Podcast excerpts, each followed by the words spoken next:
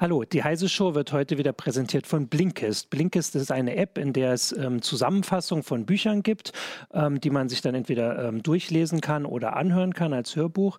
Ähm, und da gibt es jede Menge ähm, Titel zur Auswahl und es werden auch immer mehr. Ähm, mehr dazu erzähle ich am Ende der Sendung und ich kann auch schon ankündigen, für unsere Zuschauer und Zuhörer gibt es da noch ein spezielles Angebot. Das äh, erzähle ich dann später. Jetzt kommt aber erstmal die Heise Show.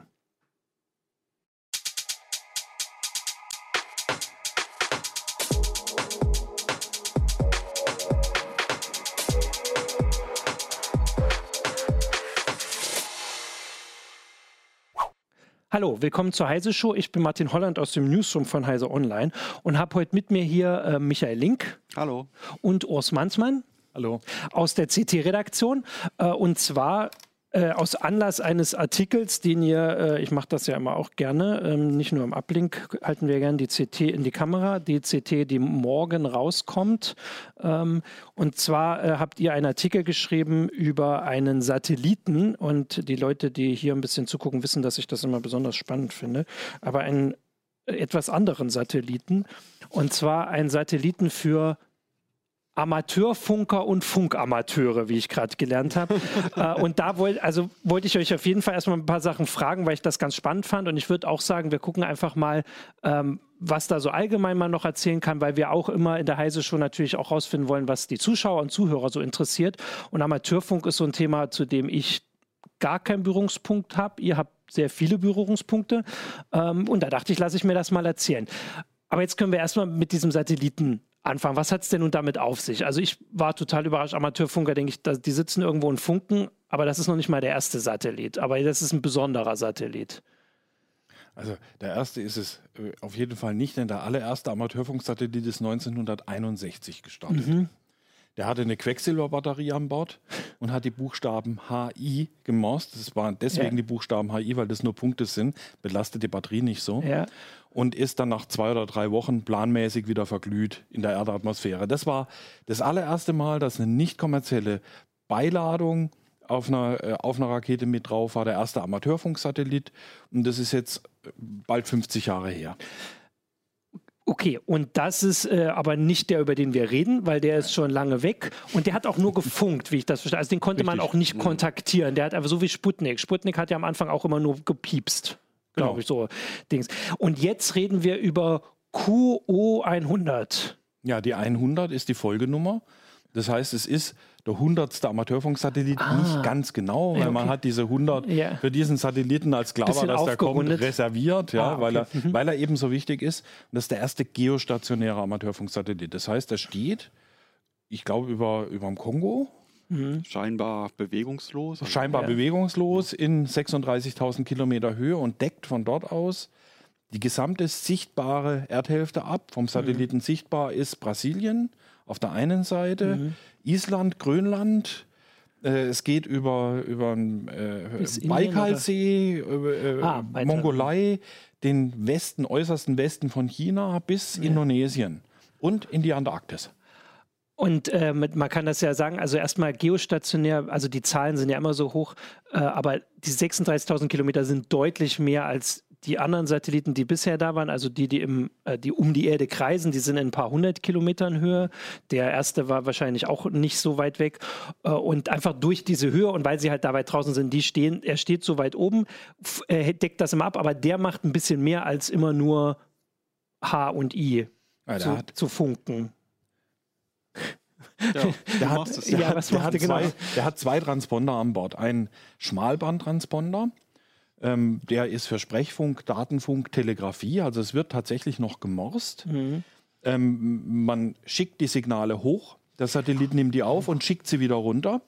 Und äh, dadurch, dass er eben diese große Abdeckung hat, kann ich, wenn ich ein Signal aus Europa hochschicke, überall von Brasilien bis Indonesien, Indien, Europa, ganz Afrika empfangen werden. Und, äh, und zwar auch immer zu jeder Zeit oder muss ich dem irgendwie Bescheid sagen, wo er das hin oder er reflektiert das, also quasi reflektiert das zu in diesen ganzen Bereich, den er abdeckt. Das ist ein, genau. Das ja, ist auch eine, gleichzeitig eine, eine, eine Besonderheit, ja. ne? dass er eben einen sehr, sehr großen Bereich hat, den er sozusagen abdeckt.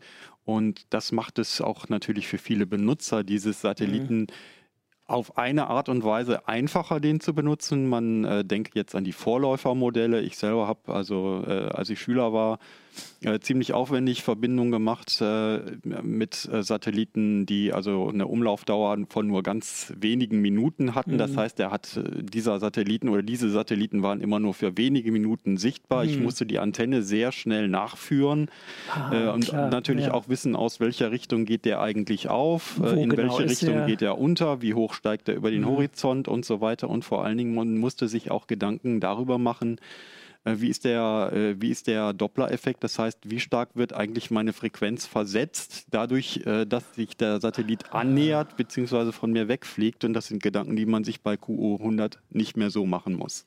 Also gar nicht, weil der ist immer genau. an der gleichen Stelle. Der, steht stabil, ich richte die Antenne aus. Dann kann ich mein Signal hochschicken, empfange das Signal. Es gibt keinen Doppler-Effekt. Und deswegen kann man auch diese irre hohe Frequenz nehmen. 10 Gigahertz wäre normalerweise das ist die Frequenz für den, mhm. für den Downlink. Das Ganze in der Nähe von den Frequenzen, die man auch fürs Fernsehen nimmt. Mhm. Ähm, das ist enorm hoch und da wäre dann der Doppler auch sehr, sehr stark, wäre in der Praxis fast nicht mehr zu gebrauchen. Äh, auch weil die Antennen zu scharf bündeln. Und das, was da beim Nach Nachteil ist, ist jetzt Vorteil. Scharf bündelnde Antenne.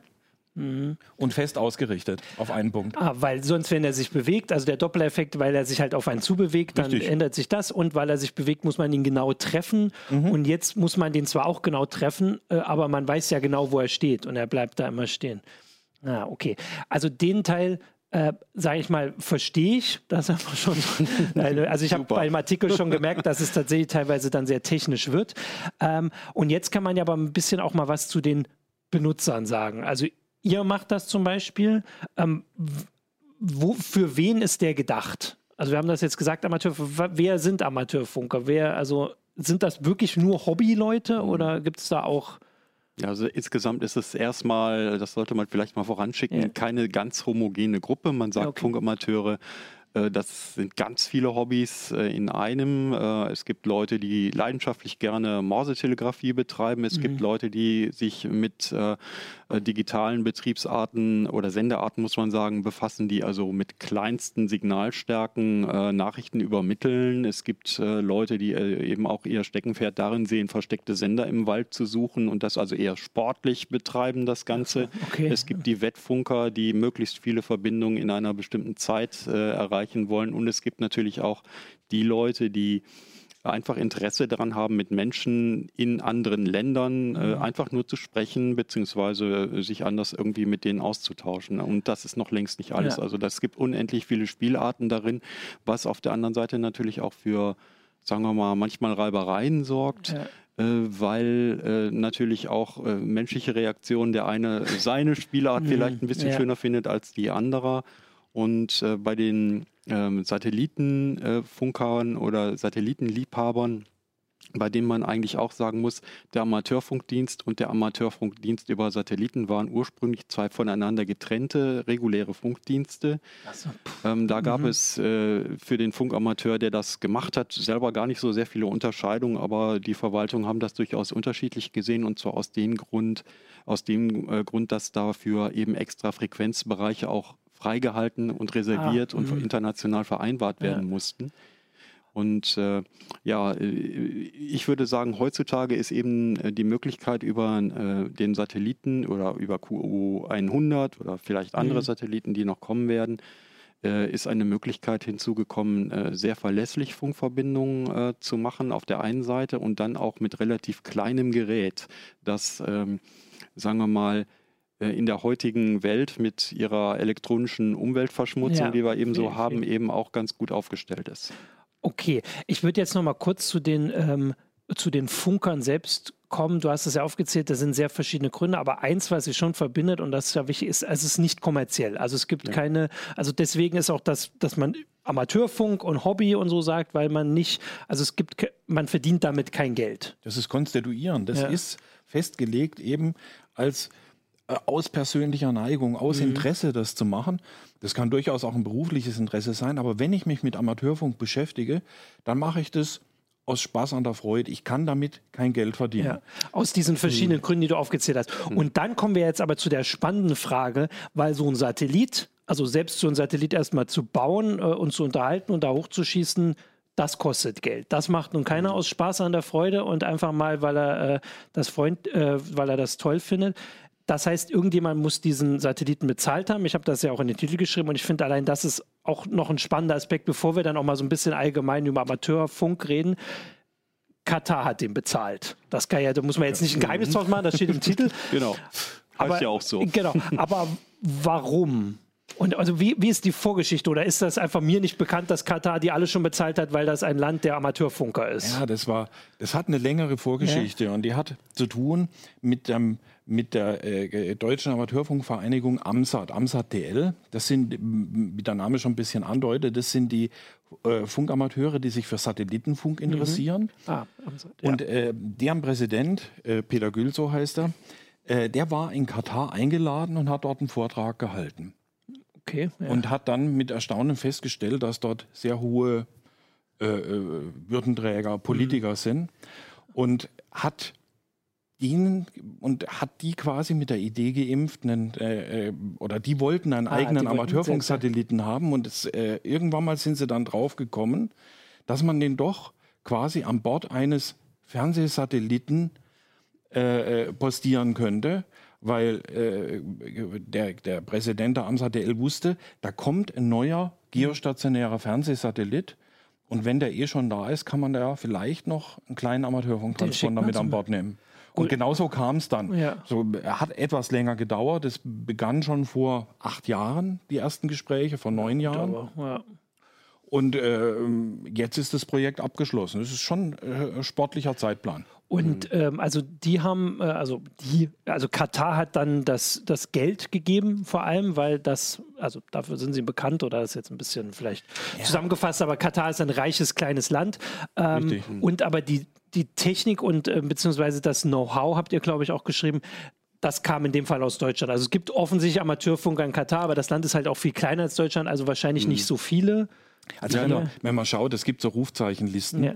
Äh, Deutschland ist ein kleines Telefonbuch ja. und äh, Katar ist eine halbe DIN A4-Seite von ah. der Zahl der Funkamateure her. Schon allein daher kann, äh, kann dieses Know-how, was erforderlich ja. ist, nicht da sein. Weil dafür brauche ich sehr viele Funkamateure, die in ganz viele verschiedene Richtungen spezialisiert ja. sind. Und nicht nur das, also im Grunde ist es ja hier auch fast schon ein Vorteil, dass man eben sagen kann, weil es ein Hobby ist, gibt es eben viele Leute, die andere Dinge hauptberuflich tun, mhm. auch in anderen Ländern. Äh, man muss auch sagen, ähm, was sich jetzt so wie so ein Geschenk äh, auch so anfühlt ja. und auch sicher eins ist. Äh, es ist ja auch so, dass viele der Amateurfunksatelliten, die es vorher gegeben hat, ähm, deswegen ähm, mitfliegen konnten, weil damit neue Techniken erprobt worden sind und zwar ah. auf das mhm. Risiko und sozusagen auf äh, wirklich äh, ja eigentlich äh, auch das komplette Risiko mhm. äh, der Leute, die eben dafür Geld gesammelt haben und das äh, ausprobiert haben. Also man denke jetzt da an teilweise neue Methoden des, der, der Antriebe mhm. und eben auch teilweise neue Bauformen, teilweise neue Ideen, die eben auch äh, in diesen Satelliten erstmals überhaupt erprobt worden sind und erst ganz spät oder viel später äh, Eingang in die professionelle, kommerzielle Raumfahrt gefunden haben. Und das ist eben auch, äh, eben auch so ein Punkt, äh, bei dem mhm. ich sage, da hat äh, im Grunde der Amateurfunk eben auch seine Vorteile darin ausspielen können, weil er eben grundsätzlich erstmal interdisziplinär aufgestellt ja. ist. Und kann man das für diesen Satelliten auch sagen? Werden da Sachen auch getestet? Also, weil das war ja die eine Frage, die man schon nochmal ansprechen soll. Also, warum macht Katar das? Also, gibt es einen äh, Grund, weil was getestet wird? Ist das so? Ja, es gibt äh, was ganz Neues an Bord. Das hatten wir vorhin gar, ja. noch gar nicht angesprochen, nämlich einen Amateurfunk, äh, einen Amateurfernsehtransponder ATV. Ah. Für digitales Fernsehen. DVB S2 ist das, glaube ja. ich. Und ähm, das ist tatsächlich komplett neu, dass man da äh, nicht nur Sprechfunk, äh, Telegrafie drüber äh, sendet, sondern sogar Fernsehen. Ah. Und zwar mit mhm. unterschiedlichen Datenraten. Da ist mhm. dann auch der technische Aufwand auf der Erde relativ mhm. groß. Ich brauche einen Spiegel mit mindestens 90 Zentimetern, besser 1,20 Meter mhm. und richtig Ausgangsleistung, weil das ist ja ein, ein Signal mit hoher Bandbreite. Da brauche ich dann auch den entsprechenden Störabstand. Und äh, wenn ich das mache, dann kann ich ein, ein Fernsehsignal über den Satelliten schicken. Und vielleicht kann man auch das hohe Interesse, das äh, eben aus Katar mhm. kam, auch ein bisschen äh, historisch erklären, denn Ähm, Amateurfunk war eben auch so zu früheren Zeiten immer ein sehr prestigeträchtiges Hobby. Äh, auch der König äh, Hussein von Jordanien, JY1 mit seinen Rufzeichen, hat selbst ah. gefunkt. Einige andere Könige und äh, auch äh, Prominente haben das auch äh, früher betrieben. Äh, und einen kleinen, äh, nicht ganz uninteressanten Nebenaspekt hat die Funkerei ja auch noch, äh, nämlich den Einsatz in eventuellen Notfällen, in denen halt die Kommunikation ja. ansonsten nicht geht. Das hat in anderen Ländern, also auch in den USA, ähm, einen, einen weitaus höheren Stellenwert als hier. Und äh, wenn man jetzt mhm. äh, sich überlegt, man hat so ein QO äh, 100 äh, stabil mhm. über einem bestimmten mhm. Gebiet stehen, dann ist das natürlich auch äh, vielleicht für solche Fälle ja. mal eine ganz interessante und wichtige Stütze. Ja. Also um nochmal auf das Katar zurückzukommen, also ein paar Sachen kann man noch erwähnen. Also im Artikel stand ja auch drin, dass diese Würdenträger, die da jetzt bei diesem Vortrag dabei waren und dann quasi das Interesse gezeigt haben, ähm, die sind selbst Amateurfunker und haben ein Funkzeichen. Also du hast ja gesagt, so eine halbe A4-Seite. Also da ist aber wahrscheinlich der ähm, also der Anteil von hohen Scheichs, gut, der ist in Deutschland sowieso nicht hoch, aber der Anteil von hohen Politikern, sage ich mal, ist auf dieser halben A4-Seite höher als äh, in dem Telefonbuch, was in Deutschland gilt. Also das heißt erstmal das Interesse, du hast gesagt, der König von Jordan, also wahrscheinlich die Bundeskanzlerin hat kein Funkkürzel. ja, aber beispielsweise wir. Friedrich Merz hat eins. Ah, Friedrich Merz hat eins. Okay, na gut, dann, äh, dann können wir ja noch aktuelle Diskussionen führen, ja. ob der nicht bald da auch noch hier als hoher Würdenträger ähm, dazukommt. Aber das heißt, da ist in der Region, sage ich jetzt mal, also Jordanien ist ein Stück weg, aber es ist in der Region, also mhm. vielleicht auch wirklich ein Hobby äh, von also von ähm, Politikern oder ich weiß jetzt nicht, wie man Könige da jetzt nennt, äh, äh, Monarchen, Regenten in dem Fall. Ähm, also das ist so ein, eine Sache, aber so ein bisschen über das Warum, also eigentlich, also richtig sagen, also sagen den Grund, der für uns auch nachvollziehbar ist, dass sie sagen, hier, wir geben da so und so viel Millionen, weil, oder kann man da nur spekulieren? Wir wollen, wir wollen einfach äh, äh sie tun, sie tun was, äh, was Gutes was? damit. Das ist eigentlich dadurch, dass, schon im, dass der Name Katar ja. schon im Satellitennamen verankert ist, ist vielleicht ein Stück weit auch eine PR-Maßnahme. Ja. Allerdings äh, keine, die sich direkt ummünzen lässt in äh, äh Bekanntheit oder sonst mhm. was. Es ist etwas, was den Funkamateuren zu, für ihre Experimente zum mhm. Ausprobieren, mhm. zum Benutzen zur Verfügung steht. Ja. ja. Also dann kann man ein bisschen zusammenfassen, also so eine Mischung aus PR, also Katar hat jetzt auch, da kommt die Fußball-Weltmeisterschaft in zwei Jahren und so, also da wird sowieso viel Geld dafür ausgegeben, irgendwie den Ruf zu steigern, aber eben die Mischung aus diesem persönlichen Interesse offensichtlich von Leuten, die äh, Einfluss und Geld haben. Also das so ein bisschen zusammengefasst, weil hier auch im, ähm, äh, also im Chat kam die Frage schon von da oben steht es noch, B-Gear, Slate, äh, weil man kein Geld damit machen kann. Man kann ja das nochmal darauf hinweisen. Ihr habt es ja gesagt, also die Rakete, die diesen Satelliten hochgeschossen hat, hat nicht nur diesen Satelliten, der kein Geld mhm. bringt und nur gekostet hat, hochgeschossen, sondern vor allem diesen Fernsehsatelliten. Der bringt Geld, der hat Geld gekostet, aber der bringt Geld. Der, der wäre ja eh hochgeschossen genau, worden. Man hat ihn einfach nur mit einem zusätzlichen ja. Gerät, mit zusätzlichen Gerätschaften ausgestattet, die den Amateurfunktransponder ja. darstellen. Da fand ich auch noch einen Aspekt äh, spannend. Also da sind so viele so Details, die man, wenn man das gar nicht kennt, äh, spannend sind, äh, dass manchmal bei Satelliten äh, muss ein bestimmtes Gewicht noch rein, weil ja. die sonst nicht in die Umlaufbahn kommen, weil die Raketen halt nur bestimmte Gewichte hochschießen können oder vielleicht bestimmte Vielfache von Gewichten. Und da hat man dann, also das ist ja total schön und naheliegend, dass man da nicht Backsteine reinlegt, sondern sagt, wenn das Gewicht eh gebraucht wird, dann legen wir einen so Satelliten schlecht. rein. Äh, und das kann zumindest alles äh, so erklärt werden. Und man muss auch sagen, dass dieser Satellit der wird nicht so teuer gewesen sein wie die Fußballweltmeisterschaft. Nicht mal ansatzweise, wahrscheinlich nicht mal so viel wie ein Spiel. Äh, also das sind Beträge von, könnt ihr da was sagen? Wisst ich, weiß, ich weiß gar nicht, ob man das so berechnen kann. Ja. Weil der Satellit, wie gesagt, der Fernsehsatellit wäre ja eh dort, mhm. dort in Position gebracht worden. Man hat ihn anders designt. Natürlich musste dieser Transponder gebaut werden. Ähm, der ist in Japan gebaut worden von, von, von dortigen Experten.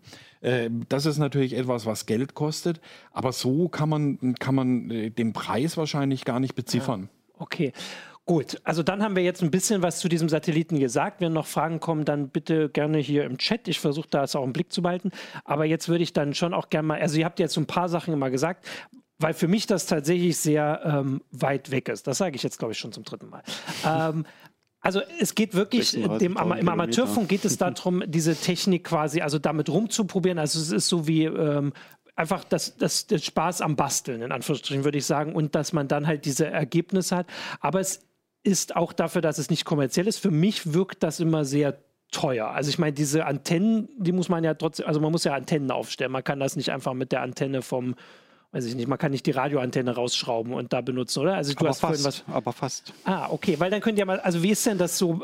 Also können sich das nur Leute leisten, die jetzt Könige von Jordanien sind? Oder also, also, also der, der, äh, einen eigenen Satelliten ja, ja. ja aber äh, sagen, so eine ja. Funkstation für den Satelliten, der ja. Aufwand ist relativ überschaubar. Okay. Was ich brauche in erster Linie ist eine ungefähr 60 Zentimeter Saatschüssel. Die kostet mit Halterung keine 50 Euro. Okay. Hm, und dafür brauche ich dann eine, eine spezielle Antenne ja. äh, für Senden und Empfang. Die ist irgendwo im niedrigen dreistelligen Bereich. Ich glaube, ein Poti kostet 150, ja. zwei, mhm. mit, mit LMB vielleicht 200 Euro. Mhm. Ja. Ein paar Kabel. Dann brauche ich für nochmal 250 Euro einen Abtransverter, weil dieser Frequenzbereich, dafür gibt es keine kommerziellen Amateurfunkgeräte, keine fertigen Geräte. Mhm. Und ich brauche einen Sender, den kriege ich ab ein paar hundert Euro. den habe ich in der Regel aber sowieso schon. Wenn ich den nicht schon denn habe. Ich ja. habe ja vorher vielleicht schon eine andere Spielart im Hobby ausprobiert ah, also und den kann ich dann mh. sozusagen, ich will nicht sagen recyceln, den kann ich ja nach wie vor noch da, dafür benutzen, aber ich kann ihn eben auch noch für andere Zwecke einsetzen. Also so wie es halt bei, bei vielen Hobbys ist. Also man kann, ich sage jetzt mal, relativ günstig anfangen und dann aber wahrscheinlich wirklich sehr weit hoch gehen mit, mit, den, mit ja. der Ausrüstung. Also wenn ich gar nichts habe, ja. nur ein PC, den brauche ich ja. auf jeden Fall, ah, nämlich für, die, für den Empfang, bin ich mit 1000 Euro dabei, mit gut 1000 Euro. Wenn ich schon einen Sender habe, und das haben viele Funkamateure, dann mit ein paar hundert Euro. Okay, und dann ist ja, und also kann ich, wie leicht ist das dann, das aufzubauen und wie, was, was wollen denn die, also du hast vorhin das, also ich finde das immer so, also man fragt immer, was wollen die Leute damit, aber du hast ja eigentlich gesagt, dass es so ganz unterschiedliche Sachen gibt, aber ähm, unterschiedliche Interessen gibt, Entschuldigung. Ähm, aber im Prinzip geht es darum, mit anderen Kontakt aufzunehmen über Funk. Kann ja, man das, das so zusammen, zumindest zusammen? Also niemand funkt einfach ja. nur da in diese Satelliten und freut sich, wenn er doch beim ersten Mal, dass das Signal zurückkommt, natürlich. aber beim zweiten Mal es reicht das nicht. Es gibt mehrere Motive natürlich ja. auch da. Äh, einerseits natürlich klar das Motiv, sich mit anderen Menschen aus anderen mhm. Ländern zu unterhalten. Das ist für viele ein sehr starkes Motiv. Mhm. Andere Leute basteln so lange, bis irgendetwas funktioniert. Danach wenden sie sich einem neuen Projekt zu. das kennt man, ja. Äh, und äh, da gibt es äh, sehr, sehr viele Möglichkeiten dazwischen und ähm, manche sind Länderjäger, die sammeln halt möglichst viele Funktionen Funkverbindung mit möglichst vielen Ländern, wie andere Leute ah, beispielsweise so. Briefmarken mhm. sammeln oder mhm. so. Ähm, also jeder hat da sicherlich so seine persönlichen Präferenzen, aber klar ist auch, äh, dass im Amateurfunk immer, sagen wir mal, das Improvisieren, das Selbstbauen, mhm. das sich überlegen, wie kriege ich es hin äh, mit Mitteln, die vielleicht äh, manchmal auch nicht ganz optimal ja. sind, wie kriege ich es trotzdem hin? Und äh, das sind ja durchaus auch äh, Fähigkeiten, die man auch so abseits des Amateurfunks noch ja. manchmal ganz gut gebrauchen kann. Ja. Dann wäre jetzt die Frage, weil du das auch mit den Ländern schon sagst, also wenn ich da mir jetzt sowas aufbaue, wie weit komme ich denn da überhaupt? Also rein physikalisch, mit wem kann ich denn Kontakt aufnehmen? Jetzt mal ohne diesen Satelliten erstmal, vielleicht wie es losgegangen ist. Also auf Kurzwelle ja. weltweit. Mhm. Auch mit kleinen Antennen, mit kleinen ja. Leistungen äh, je größer mein Equipment ist, desto häufiger geht's. Ja. Aber auch mit 10 Watt und einem Stecken im Garten kann ich bis nach Neuseeland funken. Ah, also okay. man, ja, muss, man, muss, sagen, man okay. muss sich auf Kurzwelle ein bisschen äh, mit den ähm, Ausbreitungsbedingungen äh, auskennen, die ja von der Ionosphäre vielfach äh, mhm. unter anderem davon abhängen, von dem, was auf der Sonne passiert, äh, abhängen. Das, ja. Und äh, Natürlich entwickelt man dann im Laufe der Zeit so ein gewisses Gefühl, wann man wo auf welcher Frequenz am besten irgendwo ah, hin funken kann. Ja. Na, das das äh, passiert Erfahrung dann schon. Dann. Ne? Es kommt schon eine gewisse Erfahrung, auch die gibt es mittlerweile schon elektronisch kondensiert äh, in Form von Ausbreitungsvorhersagen, mhm. die so leidlich stimmen. Aber man, okay, natürlich ja. hängt man auch dann immer davon ab, wenn schon die Funkstrecke nach Tonga irgendwo im Pazifik funktioniert, da muss da auch gerade einer sitzen und funken. Ja. Okay, also das heißt, da die Welt ist da schon äh, quasi war schon immer erreichbar. Was ist denn dann jetzt das?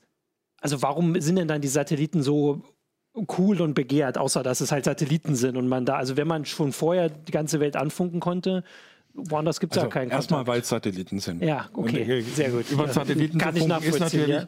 eine besondere Herausforderung, ja. weil... Äh, Wegen dieser Bewegung ursprünglich erst. Genau. Mal, ja. Und ähm, dieser Satellit ist jetzt deswegen cool, weil ich ihn mit ganz kleinem Equipment erreichen kann. Mhm. Ich wohne in einem, ich wohne in einer e-, Etagenwohnung. Ich mhm. könnte überhaupt keine Kurzwellenantenne irgendwo hinhängen. Da käme sofort ah, die ja. Hausverwaltung. ja. Aber so eine kleine unauffällige Schüssel auf dem Balkon hinter der Verkleidung versteckt, ja. das geht. Und damit kommst du da auch, also er steht ja bei uns nicht direkt oben, weil er ein bisschen weiter, also das wäre vielleicht ein bisschen schwierig. Ah, okay. Und das, äh, klar. Ja, und darüber kann und, ich wirklich äh, die ganze äh, die ganze Erdhalbkugel quasi ja. von, von Brasilien bis Indonesien erreichen. Und ist das auch noch von, ähm, also von so äh, Wetter, ich sage jetzt mal Wetterbedingungen, das sind vielleicht eher, na doch, sind schon Wetterbedingungen. Ist das davon auch so abhängig? Wie, Überhaupt nicht. Es ah. gibt kein Funkwetter. Das Einzige, was passieren kann, ist, dass es sehr stark regnet. Da, wo der SAT-Empfang zusammenbricht, im hm. extrem starken Wolkenbrüchen. Ah, ja, da bricht natürlich dann auch mein Satelliten-Downlink zusammen. Also so wie jetzt äh, Anfang der Woche. Ach nee, geregnet hat es gar nicht so viel, es hat gestürmt. Geregnet hat es jetzt auch irgendwann nochmal. Okay, aber sonst ist das, also das ist dann eben auch der Unterschied, warum man wahrscheinlich dann, also dann kann man sich das vielleicht besser einteilen und muss dann nicht, wenn die Vorhersage sagt, nachts um zwei kann ich jetzt endlich mein ähm, Tonga abhaken, dann kann man jetzt, oh gut, das geht jetzt nicht, weil Tonga nur auf der falschen Seite liegt. Ah, okay, ich merke schon. Ähm, naja, man hat da halt tatsächlich äh, äh schon äh, auch so eine gewisse Lernkurve durchaus vor sich. Ne? Man darf eins nicht vergessen, um den Amateurfunk zu machen, benötigt man auch heute immer noch eine Prüfung. Ähm, das heißt, man äh, im Unterschied halt mhm. zum CB-Funk, den man ja früher auch ganz gerne mal mit dem Amateurfunk verwechselt hat, äh, wo, worüber sich auch natürlich äh, viele Funkamateure beschwert haben, auch zu Recht, wie ich ja. finde, weil eben der, der, der technische Aufwand ähm, ja auch bedeutet, wenn jetzt jemand kommt und sagt, äh, ich stelle da, da, eine Antenne auf, mhm. dann möchte ich schon sicher sein als Anwohner, als Nachbar, dass, der, dass die Person etwas davon versteht, mhm. was sie da tut. Ja. Und ähm, daher ist es eben auch heute immer noch so, dass Leute, die wie Funkamateure ihre Sender, ihre Empfänger, ihre Antennen, ihre ganzen Installationen eben selbst bauen dürfen, äh, eben auch technisch geprüft werden. Na, das ist jetzt eine Prüfung, die in unterschiedlichen Schwierigkeitsgraden äh, kommt und für die es eben dann auch Ausbildungen ja. gibt, die eben auch äh, durch Amateurfunkvereine und eben auch den Verband organisiert werden. Aber im Wesentlichen ist es halt so, man muss sich erstmal fit machen, daran schleichen mhm. und äh, je nach Vorbildung kann man da äh, zwischen ein paar Monaten und eben auch ein, zwei Jahren manchmal äh, dran geben, bis ja. man dann am Ziel ist. Und das ist auch der Grund, warum man dann diese Sachen mit den Antennen so bauen kann, weil ich weiß nun inzwischen aus meiner Arbeit hier für Heise Online, dass man nicht einfach so wild rumfunken kann und das ist bestimmte, also dass die Bundesnetzagentur jedes Jahr irgendwie so und so viel, 100 glaube ich, ähm, oder tausend Geräte oder Sachen irgendwie aus dem Verkehr zieht, weil Millionen. die das eben, also mhm. Geräte, ach so, mhm. stimmt, das Millionen aus dem Verkehr zieht, weil sie eben rumfunken, wo sie es nicht gehört. Aber als Amateur, Amateurfunker kann man, ist man nur, wenn man geprüft ist und damit hat man quasi nachgewiesen, dass man das irgendwie, also sich damit beschäftigt ja. hat. Wir Funkamateure dürfen dann auch so Geräte in Betrieb nehmen, wie zum Beispiel einen 10 Watt WLAN-Verstärker. Den benutzen wir natürlich ja. nicht für WLAN, sondern für einen Satellitenablenk. Ah, okay. Ähm, ich wollte noch kurz, weil du es gerade gesagt hast, es war ganz weit vorne eine Frage. Äh, was kann man denn kurz zusammenfassen, was der Unterschied zwischen CB-Funk und ähm, ähm, Amateurfunk ist? Oder ist es, ist es diese Prüfung oder ist es, ist die, die Reichweite? Es ist, ist die, die, Prüfung. Es sind ah. nicht nur die Prüfungen, es ist, äh, sind auch die, die Frequenzbereiche, die man benutzen ah. darf. Also ein, ein CB-Funker benutzt er im Wesentlichen, wenn wir jetzt mal von den typischen 11 mhm. Meter Band, 27 Megahertz Leuten sprechen. Äh, wir kennen das ja, ja noch, ne? Kanal 9 ne? Ach so, und so weiter. Ich kenne das jetzt nicht ja? so ganz, aber alle anderen wahrscheinlich. Das war ja. vor deiner Zeit, Martin. Ja, das war vor meiner Zeit, ja. ähm, dann äh, ist das bei den Funkamateuren schon ein bisschen anders anders. Die äh, decken mehrere Frequenzbereiche ab, die eben von Langwelle, äh, Mittelwelle, Kurzwelle bis in den hohen äh, Ultrakurzwellenbereich mhm. gehen. Das heißt, äh, da geht es weit drauf bis in die Gigahertz-Bereiche, bis äh, auch, äh, es werden auch Versuche gemacht mit quasi sichtbarem Licht Experimente ähm, zu machen. Also da findet ja. im, man im Grunde überall, wo man schaut, gibt es halt gelegentlich mal ein paar Megahertz oder Kilohertz Kilohertz noch für Funkamateure, die noch äh, zur Benutzung frei sind. Aber auch Funkamateure müssen sich sehr um ihre Frequenzspektren kümmern. Mhm. Das heißt, es gibt überall Begehrlichkeiten, auch von der Industrie zu sagen, ja, gut, wir wollen jetzt auf dieser Frequenz funken. Ähm, meinetwegen gerade im Bereich, in den Gigahertz-Bereichen ist es jetzt gerade sehr, sehr, sehr stark. Auf der anderen Seite ist es so, dass die Geräte, die wir heute benutzen, also wir denken jetzt an ähm, Ladegeräte und so weiter und eben Dinge, mhm. die wir im Haushalt haben, natürlich auch äh, im Kurzwellenbereich mindestens mal für äh, sagen wir mal, schlechtere Funkbedingungen sorgen, weil sie halt sehr viel ja, elektronischen, in Anführungsstrichen, Schmutz erzeugen. Ja. Ähm, ich würde da jetzt noch überlegen, also wir hatten ja letztes Jahr diese äh, 5G-Frequenzversteigerung. Also müssen denn Amateurfunker ähm, befürchten, dass ihnen Frequenzen weggenommen werden, weil, also und, und, wer sicher, also wer setzt sich denn überhaupt ist, dafür ein, das dass sie mehr, bleiben? Das ist schon mehrfach, mehrfach passiert. passiert ja. Und wer verteidigt die ähm, Funkamateure in dem Fall? Also wer? Die Amateurfunkverbände. Also die, sind, ist, ja, die haben so viel Einfluss, obwohl sie ja nicht, also ähm, da gibt es ja keine Versteigerung ganz, das, das läuft ein bisschen über ein Ping-Pong-Spiel. Ja. Also die Amateurfunkverbände ähm, brauchen natürlich erstmal jetzt sagen wir, im Land gesehen natürlich einen relativ großen Rückhalt durch mhm. ihre Mitglieder, weil ja. danach na natürlich auch sozusagen ihre, ja, Gesellschaft, ihre, also, ihr gesellschaftlicher ja. Wert jetzt auch bemessen wird und damit können sie sich unter Umständen eben auch besser durchsetzen. International gesehen äh, haben äh, Amateurfunkverbände manchmal die Möglichkeiten auf ihre nationalen äh, Frequenzverwaltungen äh, Einfluss zu nehmen mhm. und äh, die unterhalten sich dann meistens äh, beispielsweise jetzt kürzlich in Sharm el-Sheikh äh, darüber, wie jetzt die Frequenzzuweisungen für die einzelnen Anwendungen in mhm. den einzelnen Regionen dann eben geregelt werden sollen. Und das sind dann Prozesse, die mehrere Jahre dauern, die auch äh, nie zu Ende gehen. Äh, also ursprünglich war es halt so, dass die gesamte äh, Kurzwelle mhm. als völlig untauglich gesehen worden sind. Wir reden jetzt über die, 20, äh, die 20er Jahre des mhm. letzten Jahrhunderts. So, ja. Da hat man gesagt, ach, da die könnt da, das können, da, da können, können wir, ist sowieso nichts möglich, nehmt ihr die mal, dann haben die Funk, äh, Funkamateure halt bewiesen, oh, damit geht ja doch ziemlich mhm. viel. Und äh, da war dann natürlich gleich der Fluch der bösen Tat, dass diese Frequenzbereiche dann weggenommen worden sind. Jetzt haben wir auch die Situation im UKW-Bereich gehabt in den mhm. letzten Jahren, dass eben auch dort Frequenzbereiche, die ursprünglich als wenig nützlich gesehen worden sind, plötzlich sehr, sehr nützlich geworden sind. Okay, also das heißt, die Situation da ist zumindest auf, also das ist ja so ein, so ein Teufelskreis quasi. Also wenn man was zugewiesen bekommt und dann bastelt man so lange rum, bis das irgendwie gut klappt, dann zeigt man anderen Leuten, die wirtschaftliche Interessen haben, dass das geht. Also da müssen wahrscheinlich die äh, die Funkamateure ein bisschen aufpassen, dass sie nicht zu gute Arbeit leisten. Also wirkt das jetzt für mich zumindest, dass man ja. immer mal, man muss immer mal sagen, dass das gar nicht so gut geht vielleicht. Le letztlich glaube ich, ist das äh, nicht wirklich, äh, sagen wir mal, Gegenstand von Überlegungen. Also die machen einfach und wenn was geht, dann, ja, so, äh, dann okay. funktioniert es halt. Ja. Also äh, ein relativ aktueller Trend, gut, es läuft jetzt schon ein paar Jahre, ist zum Beispiel äh, darin zu sehen, dass eben Funkamateure jetzt vielfach mit, ähm, sagen wir mal, digitalen Betriebsarten, Sendearten mhm. experimentieren, die eine Kleinstsignalkommunikation äh, ermöglichen. Also man kann so eine Funkverbindung abwickeln äh, mit Signalen, die man eigentlich nicht mehr hören kann und die wirklich mit, ah, mit sehr, sehr kleinen Sendeleistungen ja. eben auch auskommen. Okay.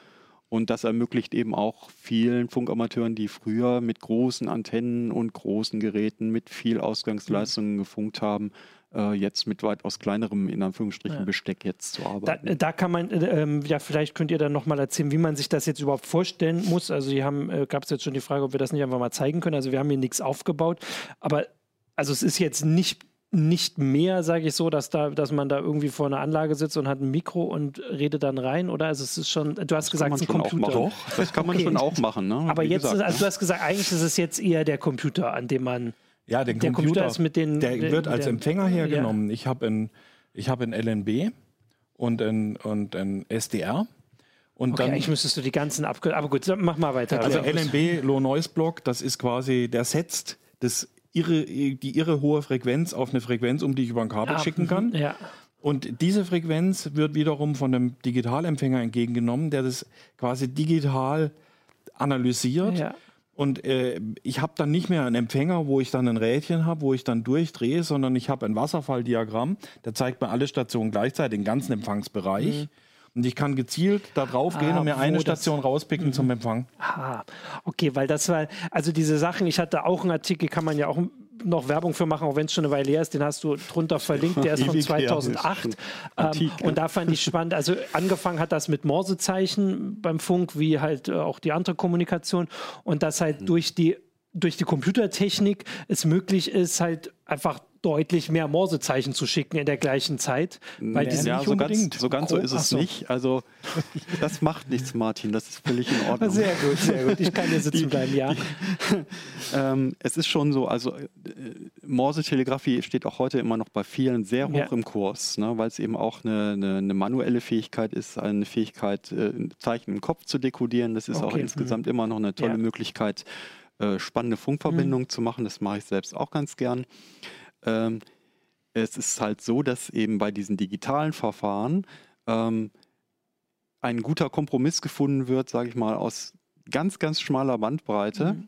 Und eben einer Form der Signalverarbeitung, die eben, äh, sagen wir mal, so funktioniert, dass eben nicht Morsezeichen ganz schnell äh, mhm. durchgeschickt werden, sondern ähnlich wie bei äh, Verfahren, die wir jetzt eben auch äh, im Mobilfunk äh, kennen, eben auf eine ganz besondere Art und Weise eben die, die äh, Nutzinformation auf den Funkträger irgendwie aufgebracht wird und was mit dem veranstaltet wird, sodass eben ein Empfänger daraus wieder Informationen ziehen kann. Das ist jetzt sehr, sehr okay, leicht und sehr, also, sehr die, vielleicht für mich Die Signale sind so optimiert, dass ich sie auf der anderen Seite auch noch weit unterm Rauschen rauskratzen kann. Genau, darum geht's. Der Störabstand ist es. Ich kann mit einem sogenannten negativen Störabstand arbeiten. Das heißt, das Signal ist mit dem menschlichen Ohr überhaupt nicht mehr wahrzunehmen. Ich höre gar nicht mehr, dass da was ist, aber die Softwareanalyse kratzt aus dem Rauschen noch die Signalanteile raus und es werden nicht viele Informationen übertragen, nur mhm. ganz wenige.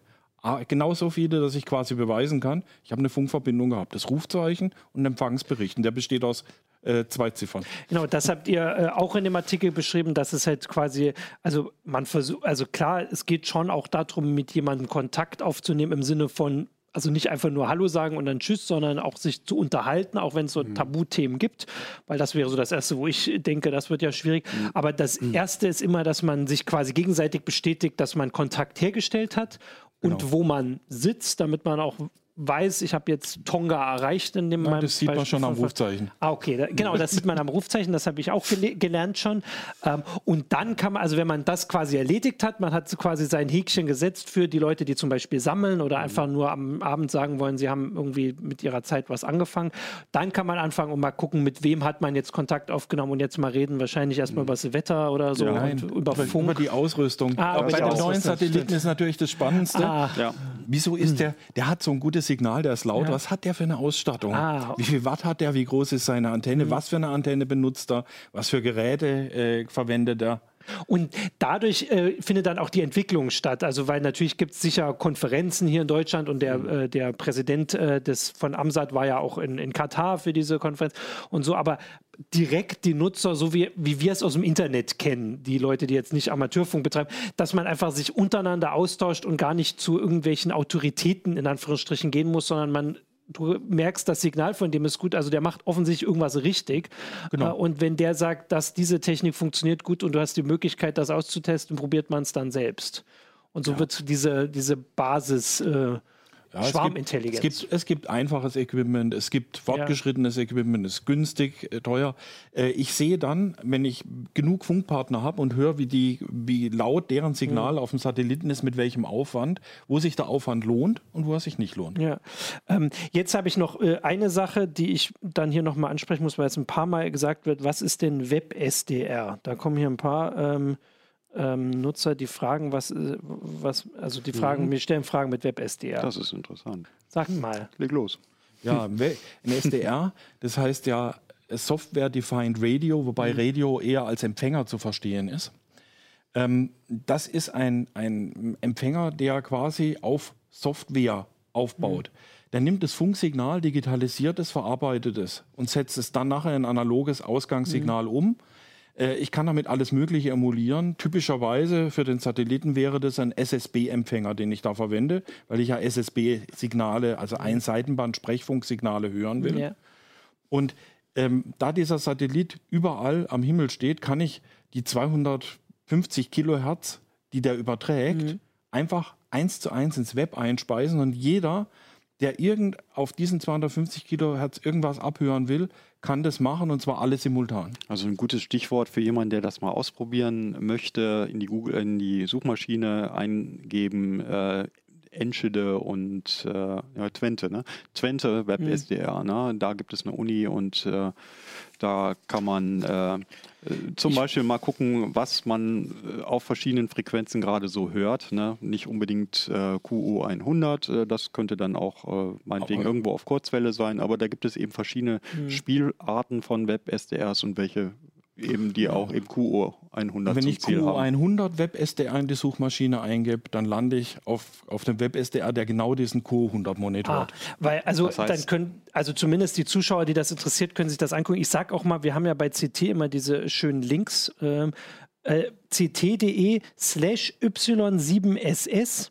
ähm, wer sich das anguckt, da ist das ja verlinkt. Das hatte ich gestern schon angeguckt. Das haben wir jetzt mhm. äh, vergessen, vorher der Technik zu sagen, ähm, weil da könnte man den dann auch, also da ist ein Link zu ein paar äh, Sachen zu diesem Thema, aber auch diese, äh, dieser QO 100. Äh, Abfrage. Was ich noch, äh, vielleicht dann jetzt schon zum Abschluss, ich wollte noch gucken, ob es hier noch so, so los ist, aber was ich noch spannend fand, war, also ihr habt ja gesagt, dass es ähm, äh, dieses, dieses Hobby ist und also habe das ja schon auch begründet, dass man das, also ich kann das auf jeden Fall nachvollziehen, dass man mit diesem Basteln und dann diese, äh, diese Kontaktaufnahme hat. Ähm, was ich auch noch spannend fand, war, ihr habt also das mit dem Abgelegenen habt ihr im Artikel, glaube ich, entweder was in dem oder dem alten, das Beispiel von dieser Antarktisstation, ähm, die eben darüber auch erreichbar ist oder auch über den Satelliten, glaube ich, die mhm. Station. Äh, und die benutzen das sogar für Fernseh, also für diese Amateurfunk, Fernseh, Amateurfernsehfunk. Äh, Übertragung. Na, du hattest ja mit Felix schon Kontakt, ja. ne? Ja, äh, allerdings nur per Sprechfunk, so. weil ich kann du kannst nicht 90 Zentimeter ja. gehen nicht auf den Balkon, das wäre ja. zu groß. ah ja, stimmt. Äh, also das heißt, hm. die kontaktieren die Welt auch darüber, aber in dem Fall auch Schulen. Also da, das war so, dass ja. sie dann. Aber es ist dann auch so, wenn so eine, wenn sowas Außergewöhnliches auftaucht wie die Antarktisstation, mhm. da haben nur alle drauf gewartet. Mhm. Die haben dann nicht nur einen Anrufer, sondern da rufen 10, 20, ja. 30 Funkamateure auf einmal. Ja. Und äh, da wird dann die, äh, bei jedem Kontakt, die anderen sind dann stille und warten. Das funktioniert sehr gut. Ah, okay. Äh, weil jeder jeden gut hören kann mhm. über den Satelliten. Und äh, die machen dann in einer Stunde vielleicht 100 Kontakte. Ah, ja, weil die haben ja auch nicht so viel Zeit. Also alles, was ich immer da lese, das habe ich mir nur noch nicht vor Ort angeguckt, ist natürlich, dass die, die sind ja immer so ein paar Monate dort, die Forscher, mhm. die müssen dann in der Zeit ganz viel erledigen. Die Sommersaison, äh, ja. Aber ich verstehe das vor allem, weil die also die haben halt kein Breitband-Internet. Also das wäre halt die Sache, das ist so ein bisschen wie wenn die ISS irgendwie unter, also die, da gibt es ja auch immer mal die Kontakte mit Schülern, dass die Schüler das vor allem sehen, weil da soll ja Interesse geweckt werden mhm. und so. Und das ist ja der Gedanke dann da mit diesen Fernsehverbindungen auch, dass man ja, die und fragen ist, kann. Und es ja. ist nochmal ein zusätzlicher Kommunikationskanal, ja. der im Notfall zu nutzen wäre. Das darf man auch nicht vergessen. Und vor allem, da verstehe ich dann noch mehr das Interesse. Also ich habe vorhin immer Tonga gesagt, aber wenn ich zur Antarktis Kontakt aufnehme, ähm, das ist natürlich noch ähm, spannender. Naja, äh, ich, ich, sag mal so, ich bin ja dam äh, damals als Schüler ähm, äh, zu dieser Funkerei gekommen. Ich fand es halt immer tatsächlich eher äh, auch frappierend, dass eben tatsächlich dieser Kontakt zu äh, ganz anderen Ländern möglich war. Mhm. Also schon, was weiß ich, in den 80er Jahren oder so konnte man mit, mit äh, Sowjetrussen funken oder mhm. ja, eben klar. auch mit, ja. mit, mit Deutschen auf der anderen Seite ähm, ähm, des Zauns. Ne? Ja. Und ähm, da war, war, natürlich, das hattest du ja schon angedeutet, die Gesprächsthemen ein bisschen ähm, eingedampft. Man hat sich halt über seine Station unterhalten, vielleicht übers Wetter. Äh, damals hieß es per äh, Bemerkung äh, für die wegen der geringen Gewichtigkeit, äh, Wichtigkeit, also das öffentliche Fernmeldenetz nicht in Frage kam. Ja, so, das war ja. Äh, klar, also alles das, was unwichtig genug war, konnte man eben über Funk äh, mhm. übertragen ja. und daraus haben sich dann tatsächlich für viele Leute auch persönliche Freundschaften entwickelt. Also das klingt alles sehr spannend. Ich kriege gerade mit, oder das war die ganze Zeit schon so, dass hier auch oft die Frage kam, das irgendwie mal zu zeigen und sich anzugucken. Also ich würde jetzt, also das können wir, also wir haben das nicht vorbereitet, machen, ne? ähm, deswegen können wir das jetzt nicht so machen. Wir haben ja gerade den Link gesagt. Ich nehme aber auf jeden Fall mit und wir nehmen mit, dass das interessant ist für unsere Zuschauer, Zuhörer. Das habe ich am Anfang der Sendung gesagt. Das, das ist teilweise auch nicht abzuschätzen. Und wir sehen ja dann auch, wenn die Sendung dann jetzt äh, eine Weile online ist, auch die Leute, die jetzt äh, nicht gerade Zeit haben anzugucken. Das ist ja für euch auch spannend, mal so ein bisschen Feedback zu bekommen. Der Artikel dazu, ich halte es nochmal hoch, das ist die 5, die CT5. Ähm, kommt morgen digital, also Freitag kommt sie digital und am Samstag kommt sie dann äh, auch an den Kiosk und in den Briefkasten wenn das immer alles klappt. Ähm, und da ist dann auf Seite 160 per Anhalter ins Weltall der Artikel über den Satelliten und auch über da, da sind noch ein paar technische Sachen, die ich hier auch nicht nachfragen kann, weil sie wirklich ein bisschen sehr tief gehen, aber dafür ist ja der Artikel da. Äh, und ansonsten haben wir jetzt mitbekommen, dass das auf jeden Fall von Interesse ist und für Interesse äh, sorgt. Das heißt, wir können ja gucken, was wir da nochmal mitmachen. Ihr seid ja ganz, äh, äh ganz, äh, ganz äh, freut, freut euch ja ganz, das mal erzählen zu können. und vor allem können wir dann eure Listen auch mal vergleichen, wo ihr Kontakt hattet, außer der Antarktis. Also vielleicht, wir gucken mal, ob man das nicht vielleicht nochmal als größeres Thema macht. Ähm, jetzt aber erstmal Danke an euch. Mhm. Danke an die Zuschauer für die ganzen äh, vielen Hinweise und dann könnten wir das ja, wie gesagt, so ein bisschen aufnehmen hier. Ja, äh, damit ähm, euch danke. Ähm, dann könnt ihr schon mal, können wir jetzt schon mal Tschüss sagen, weil gleich sage ich noch was zum Sponsor. Deswegen jetzt erstmal Tschüss. Nein, jetzt bin ich schon da drin. Ähm, so, das ging ganz schnell, genau. Und jetzt sage ich noch was zum Sponsor und das war heute wieder Blinkist. Äh, das ist, die, äh, ist eine App, wo man Zusammenfassungen ähm, von Büchern, also vor allem Sachbücher, Ratgeber, ähm, so Wissenschaftssachen, sich durchlesen oder anhören kann, also entweder als Text eben oder als Hörbuch. Ähm, das also wäre was zum Beispiel für einen Arbeitsweg oder äh, das ist so die Idee. Inzwischen geht das auch ähm, per Alexa ähm, und Genau, also es gibt in, äh, inzwischen ein paar Zahlen, muss ich immer nachgucken, weil das ändert sich so, äh, sind es inzwischen über 3000 Sachbücher, ähm, die man dann, also und die Zahl, also 15 Minuten ist das Ziel, dass man immer in 15 Minuten sich das so ähm, äh, quasi verinnerlichen kann. Es gibt Titel auf Deutsch und Englisch.